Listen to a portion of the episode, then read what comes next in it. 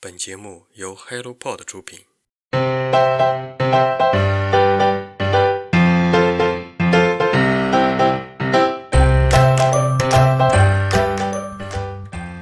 Hello，大家早上好，欢迎来到晨间书室，我是花花。今天是三本新书推荐，第一本《镜中》，围绕着一个幸福的四口之家突然发生了巨变，而他的家庭和人生支离破碎的故事。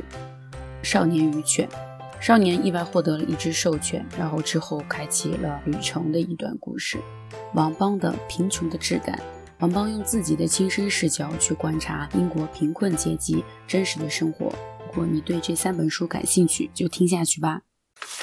镜中，作者艾伟，出品方可以文化。和生死相比，恨微不足道，但只要人活着，就会被爱恨纠缠。套上人性的枷锁，因此才需要通过阅读、通过建筑、通过大自然的灵性，来不断的寻找活着的信仰，以追求解脱。《镜中》是艾薇创作的第七部长篇小说，倾注了五年的心血，反复打磨而成，呈现了作者对于文学根本性的问题的最新思考，也是对于小说技艺的又一次大胆探索。故事围绕着一个幸福的四口之家突遭巨变而展开。面对家庭和人生的支离破碎，主人公庄润生作为导致这场悲剧的间接罪魁祸首，在自责与迷茫中踏上了自我放逐，同时寻求救赎的旅程。故事的其他三个主人公也都带着各自的伤痛，试图在生活的废墟上重拾前行的勇气。正如作者艾维所说：“任何艺术都是人间镜像，芸芸众生都曾在黑暗中艰难挣扎。”寻找光亮，于是小说与现实世界相互照应。这个发生在本书的故事，成为了我们所有人的故事。建筑是小说中主要的情节元素。庄润生是享誉世界的著名设计师，他将对于生命的体悟融入了山口洋子设计的道场中。建筑也作为一种小说的方式。全书分为四个部分，四个主要的人物故事发生在四个国家。作者以深厚的建筑功底。在其中设置了多处的呼应和对应关系，将小说本身雕铸成一枚精美的艺术品，反映了作者高超的创作技术和卓越的美术造诣。润生的世界崩塌从一场突如其来的车祸开始，在这场惨烈的车祸中，他失去了一双儿女，而挚爱的妻子也在受伤醒来后毅然追随儿女一同离去。一时间，润生这位获得国际奖项的建筑家。失去了一切，也陷入了深深的愧疚之中。他的愧疚来源于车祸发生时，他正在和偷情对象私下约会，错过了妻子重伤时打给自己的电话。润生将一切罪孽独自背负，与出轨对象子珊选择了分手。正在他痛苦沉沦之际，助理视频告知润生了这场车祸的真相：妻子竟然背着他酗酒，并且酒驾。最终造成了这场惨剧的发生。文中四个人物之间有三段感情，既充斥着肉欲的迷离，也充斥着不伦之恋的纯情，更有建立在假想之上的和谐。每个人都是有着表里不一的两种色彩。纯情如少年的润生，却摆脱不了两个女人之间；端庄典雅的易容，却有着醉生梦死的放荡。视频在平静的外表下，暗藏着热烈的情感火山。紫珊那备受诟病的风评下，却有令人意外的痴情。作者有十分全面的、深刻的功底，镜像无处不在。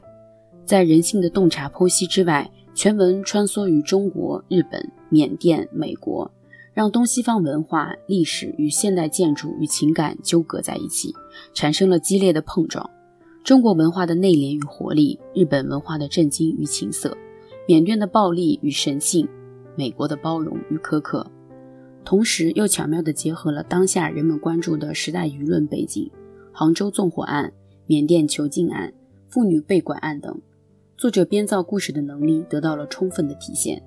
建筑与人的肉体和思想是一样的，也是不自由的，但重要的是在于建筑要有雄心探索世界的人心的模式。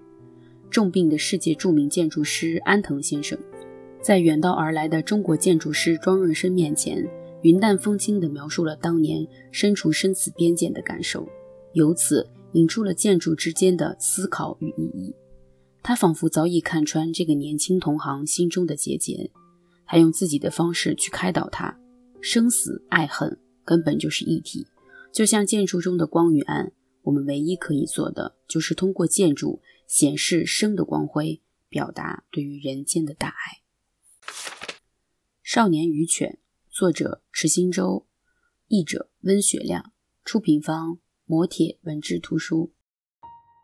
二零一一年秋天，大地震已经过去半年，住在仙台的何正因为震灾而失去工作，母亲的痴呆症也日益严重。为了维持一家的生计，他不得已开始了犯罪的工作。有一天，何正在超市前捡到了一只瘦弱的流浪狗多文。多文聪明又善解人意，何正夜里盗窃时总会带着多文，而只有多文在，事情都神迹般的展开顺利。他像守护神一样，冥冥之中带来了好运，但厄运总是相伴而来。多文与何正的相遇似乎并非偶然。而眼神时常凝望南方的多文，似乎又在追寻着什么。多文不断与不同的人相逢，见识各种人生中的苦痛与哀乐。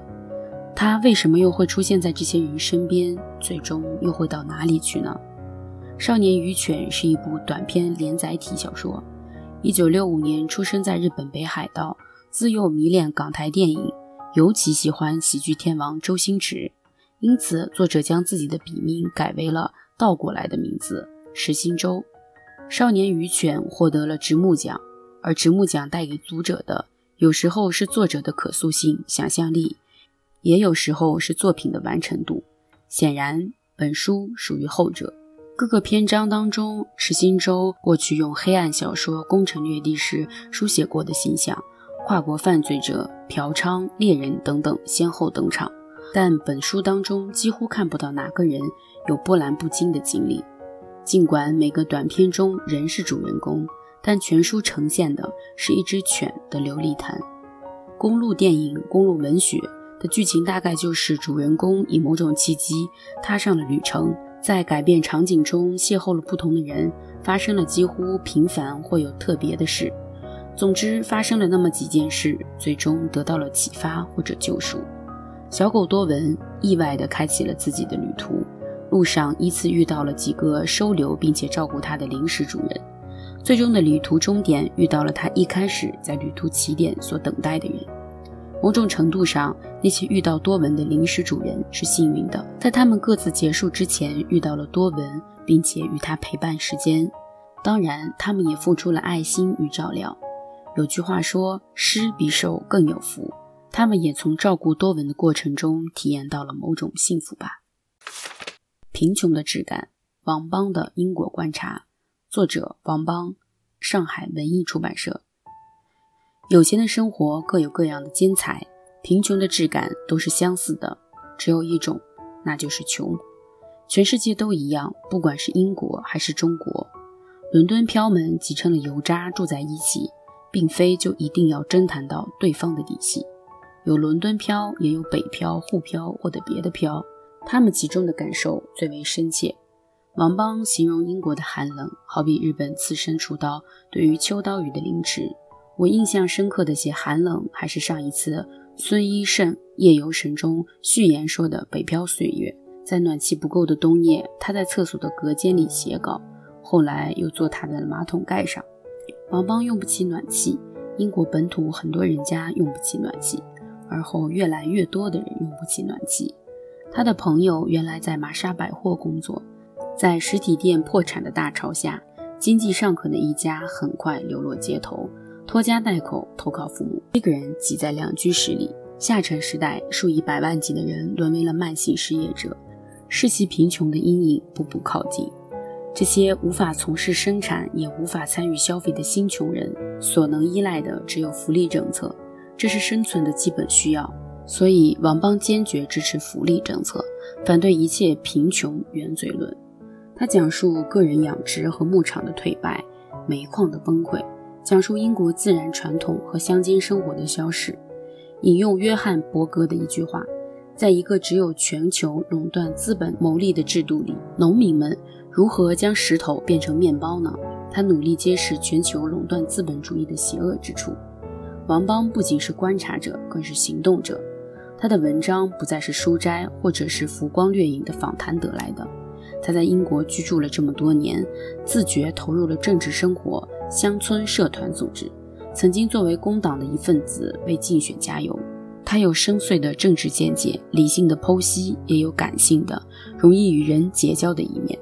他笔下的独生老太太凯西，穿着从旧货店里淘来的绿色晚礼服，戴着艳丽的棕红色假发，就算有帕金森症，也挡不住他热爱的 Tango。